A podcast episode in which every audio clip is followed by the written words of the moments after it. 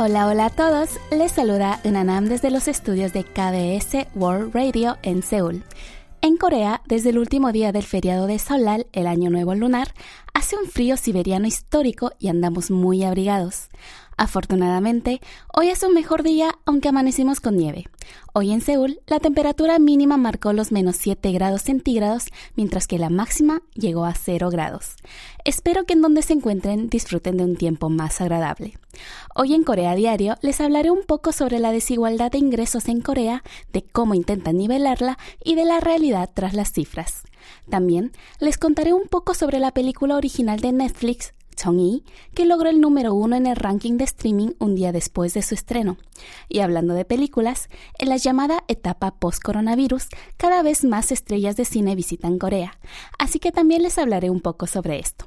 Tenemos mucho más en la entrega de hoy, así que les invito a quedarse conmigo los próximos minutos de Corea Diario del jueves 26 de enero.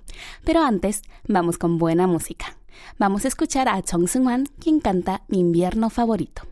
잠깐 눈 감아줄래? 너에게 다가갈 수 있게 내 손을 잡아줄래? 준비한 말할 수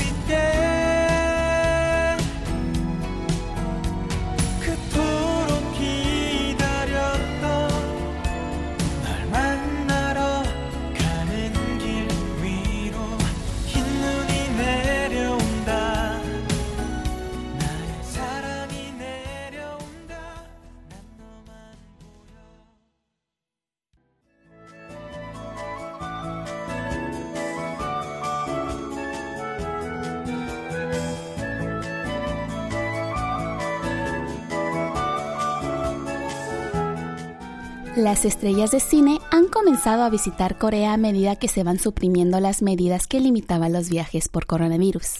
El primer paso lo dio Tom Cruise, quien visitó Corea el verano del año pasado por primera vez en tres años para promocionar su película Takon Maverick.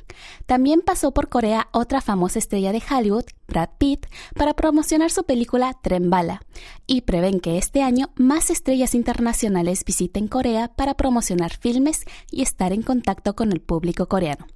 La estrella de acción de Hong Kong, Donnie Yen, visitó Corea para reunirse con los fanáticos coreanos y promocionar la película Sakra, donde además de interpretar al personaje principal, participa como director y productor. Donnie Yen visitó Corea junto con el director general de la producción para ofrecer una rueda de prensa y realizar varias entrevistas. Además, aparecerá en programas de televisión coreanos como Running Man y Madang para promocionar el filme. También, Shunsuke Michieda, del grupo japonés Naniwa Danshi, visitó Corea el pasado 24 y 25 de enero para saludar y agradecer el apoyo de sus fanáticos coreanos por el éxito que tuvo la película Aunque este amor desaparezca del mundo esta noche, donde interpreta al personaje principal. La película, estrenada el 30 de noviembre del año pasado, logró una audiencia de 910.000 personas. En tanto, otros actores de visita en Corea son Alice Ko, Su Greg Han y Patrick Shi, los personajes principales de la serie taiwanesa de Algún día o un día. Los tres actores estarán en Corea desde hoy, 26 de enero, hasta el día 28, participando en ruedas de prensa y realizando saludos desde el escenario. ¿Por qué tantas estrellas internacionales visitan Corea? Al parecer, se debe al renombre que ha obtenido el cine coreano a escala internacional y la importancia que ha ganado Corea en el mercado cinematográfico mundial. Un empleado de una empresa de distribución explica que se considera importante que una película tenga éxito en Corea, tanto por el público nacional como extranjero. Y especialmente en el mercado asiático, el éxito de las taquillas coreanas tiene gran trascendencia. Esto se debe a que, pese a que Corea es un país pequeño, los coreanos adoran ir al cine.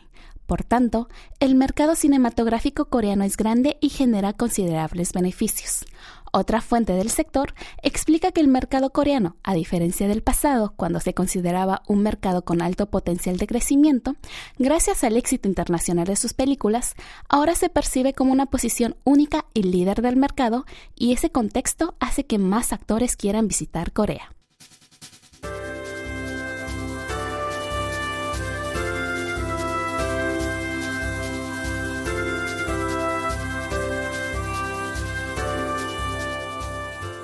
La compañía coreana Pinkpong, la misma que hizo la pegajosa canción de Tiburón Bebé, cuyo video con el famosísimo baile ocupa el puesto número uno entre los más vistos de YouTube, anunció el jueves 19 sus planes de expandir negocios, tanto online como presenciales, en China, Hong Kong y Taiwán. Pinkpong realizará una colaboración con Hong Kong Ocean Park, uno de los 10 parques de atracciones mayores del mundo y el parque acuático más grande de toda Asia. En dicho parque estrenarán un programa de tiburón bebé titulado Pequeño Explorador, un ferry hecho con la temática de tiburón bebé en donde los visitantes podrán disfrutar de la atracción con vistas al océano mientras visten traje de marinero. Además, instalarán varias zonas de fotos de tiburón bebé por todos lados y habrá diversos eventos y atracciones como funciones con juegos con participación de espectadores. Pinkpong piensa aumentar estos encuentros presenciales con el público y aprovechar para promover el cuidado del medio ambiente. En cuanto a Taiwán, abrirá un parque temático pop-up de Pinkpong de 990 metros cuadrados en Taipei, capital de ese país asiático, en el Parque Creativo Huasan 1914, con el concepto de Mar Misterioso, Fiesta para Niños. Este es el segundo parque temático pop-up que abre la empresa después de Singapur. El parque tendrá seis zonas temáticas con diversas experiencias y atracciones. Escenario LED, donde bailar y cantar juntos, escondite bajo el mar para jugar a las escondidas en el laberinto de arrecifes de coral, carrera de circuito bebé tiburón con un scooter, tobogán gigante para deslizarse en ella, caza tesoros bajo el mar para buscar objetos y crear un recuerdo único. Y hora de fotos con iluminación, efectos especiales y música. La compañía Pinkpong gana cada vez más terreno en Hong Kong, Taiwán y hasta en China, tanto por sus contenidos online como presenciales. Por ejemplo, los contenidos de la empresa coreana en las grandes plataformas de video en línea de China, Tencent y Aichi registraron 10 mil millones de visitas acumuladas y superaron un millón de seguidores en Douyin, una red social china. Además, hasta el momento hay cuatro tiendas Ping Pong en China donde las personas pueden ver diversos artículos de la empresa y obtener información sobre el servicio de suscripción Ping Pong Homeschool. El director general de desarrollo comercial de Ping Pong asegura que piensan continuar ampliando el contacto con los consumidores globales, tanto en línea como presencial. Es hora de irnos a una pausa musical. Y a propósito, vamos a escuchar la canción de Tiburón Bebé.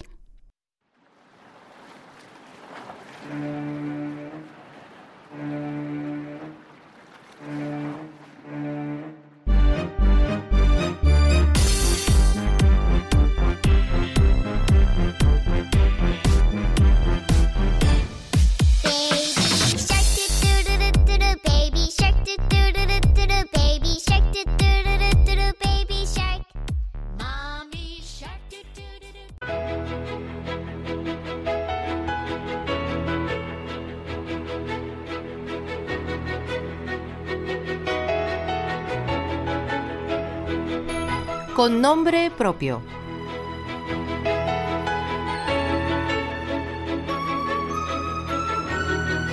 Hola amigos, soy Daniela Yu y les doy la bienvenida a Con Nombre Propio, donde les presentamos aquellos personajes que brillan con luz propia en la sociedad surcoreana. El protagonista de esta semana es Kim Gi-hoon, una de las voces masculinas más notables de la ópera en la actualidad.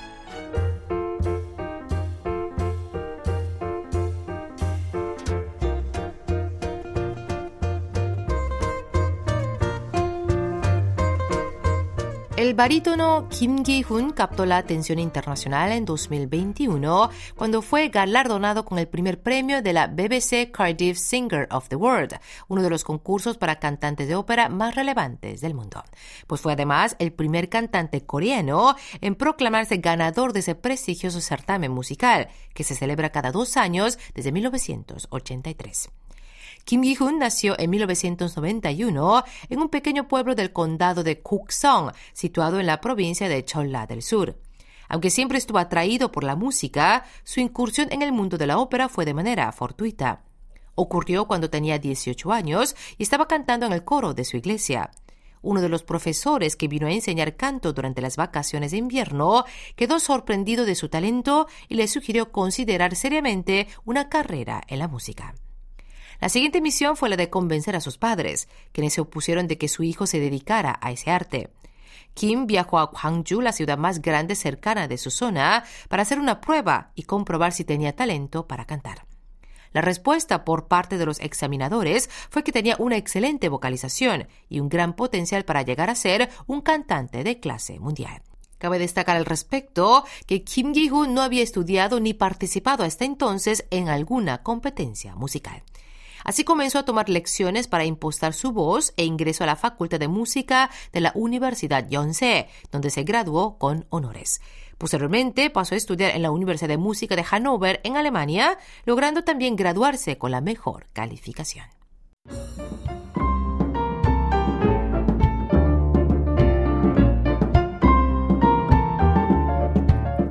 Aunque su experiencia en el mundo de la ópera es relativamente corta, a lo largo de su carrera musical ha recibido numerosas críticas positivas y premios, incluido el primer premio en el concurso internacional de música de Seúl de 2016, así como el segundo puesto en dos prestigiosos certámenes musicales en 2019, el concurso internacional Tchaikovsky y el concurso mundial de ópera creado por Plácido Domingo, Operalia.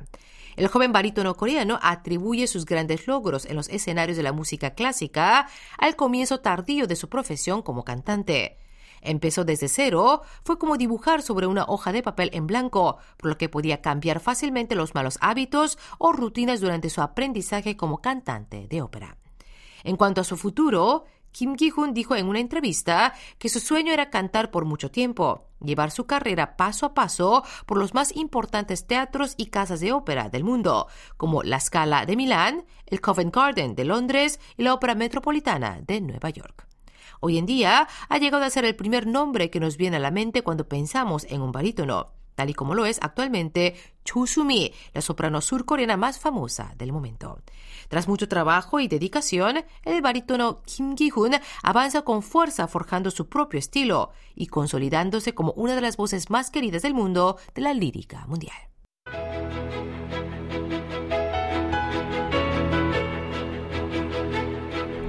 Con esto cerramos con nombre propio. Mil gracias por su sintonía y hasta la próxima semana.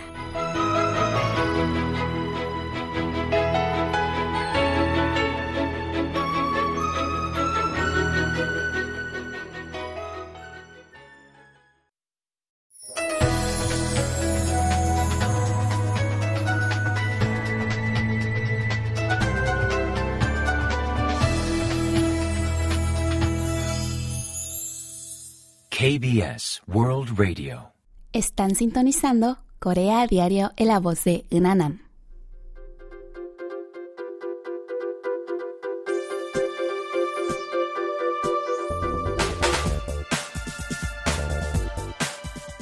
Según un estudio, la desigualdad de ingresos de los hogares en Corea se ha reducido, pues este país asiático registra mayor tendencia a matrimonios entre personas de altos ingresos con otras de bajos ingresos que otros países. Según los investigadores, esta tendencia ha reducido la desigualdad de los hogares pese a que la desigualdad de ingresos en el mercado laboral es grande y la política de redistribución del gobierno no funciona bien. El 19 de enero presentaron un informe titulado Impacto del matrimonio de personas con ingresos similares y la estructura de los hogares en la desigualdad de ingresos, comparativa internacional. El estudio analiza el impacto de la desigualdad de ingresos de los hogares de la tendencia de los matrimonios entre personas con ingresos similares y el efecto de la distribución de ingresos entre hogares que comparten ingresos y gastos. En general, los niveles de desigualdad de ingresos de los hogares es inferior a la de ingresos individuales. Esto se debe a que la desigualdad en el mercado laboral se nivela al compartir los ingresos entre la familia y por las políticas de redistribución del gobierno. Pero en el caso de Corea, hay una gran brecha entre ambos niveles, pues mientras que la desigualdad de ingresos individuales del país es la segunda peor entre 28 países, en términos de ingresos familiares ocupa el puesto 23, generando una brecha de 5 puestos. Los investigadores afirman que este efecto deriva principalmente de compartir los ingresos en los hogares, pues a diferencia de otros países, en Corea hay menor tendencia a casarse con personas de ingresos similares. De hecho, cuando se forman enlaces de personas de situaciones económicas parecidas, la brecha de ingreso de los hogares se amplía, pero al casarse personas de grandes y bajos ingresos, la brecha se nivela, pues a nivel estadístico pasan a ser dos personas con ingresos medios. Según los resultados del estudio, el coeficiente de correlación entre los ingresos de las parejas de Corea fue del 0,03, ocupando el puesto 33 entre los 34 países analizados. Atendiendo solo a las cifras, podría parecer que los coreanos no se fijan en los ingresos de la pareja al momento de casarse, pero en Corea también hay muchas parejas donde ambos tienen altos ingresos. La diferencia con otros países es que aunque el esposo tenga un buen sueldo, probablemente la mujer también trabaje mientras que en Corea, cuanto más gane el marido, hay mayor probabilidad de que la mujer no trabaje. El estudio también analizó qué pasaría en Corea de seguir la tendencia de otros países. Pues bien, el coeficiente de Gini sobre el ingreso de los hogares pasaría de 0,361 a 0,396, lo que significa que el nivel de desigualdad de los hogares aumentaría en más de un 10% en promedio. Esto demuestra que las políticas de redistribución son insuficientes y que hacen falta nuevas medidas para reducir la desigualdad tanto en el mercado laboral como en general.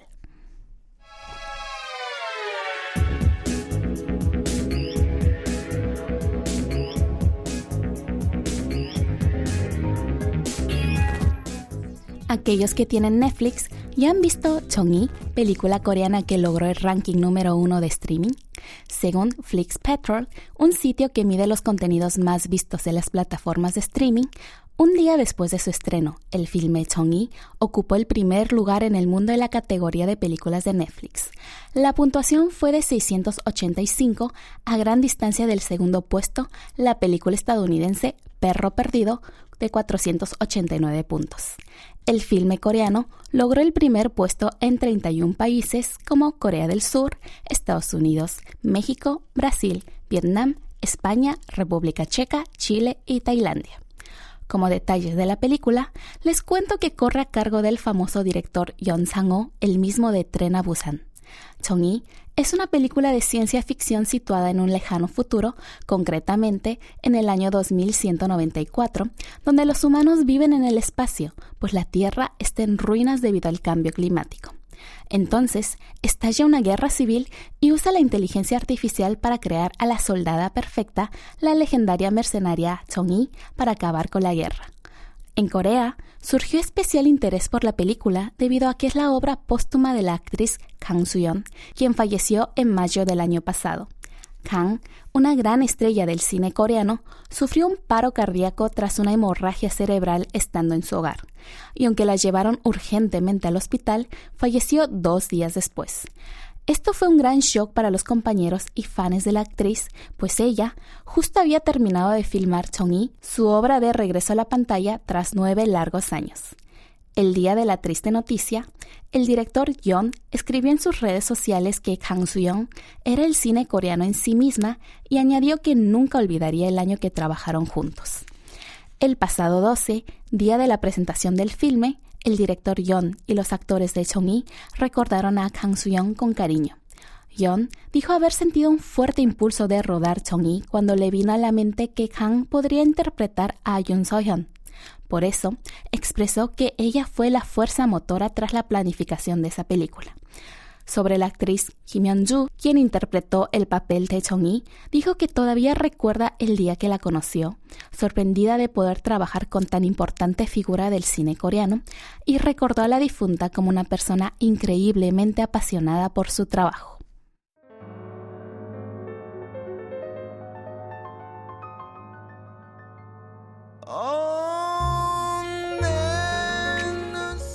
Con esta última noticia, cerramos las puertas de Corea Diario del jueves 26 de enero. Muchas gracias por sintonizarnos. En el micrófono les ha acompañado Unanam y me despido con esta canción. Se llama Hermosa Noche y la canta Ulala Session.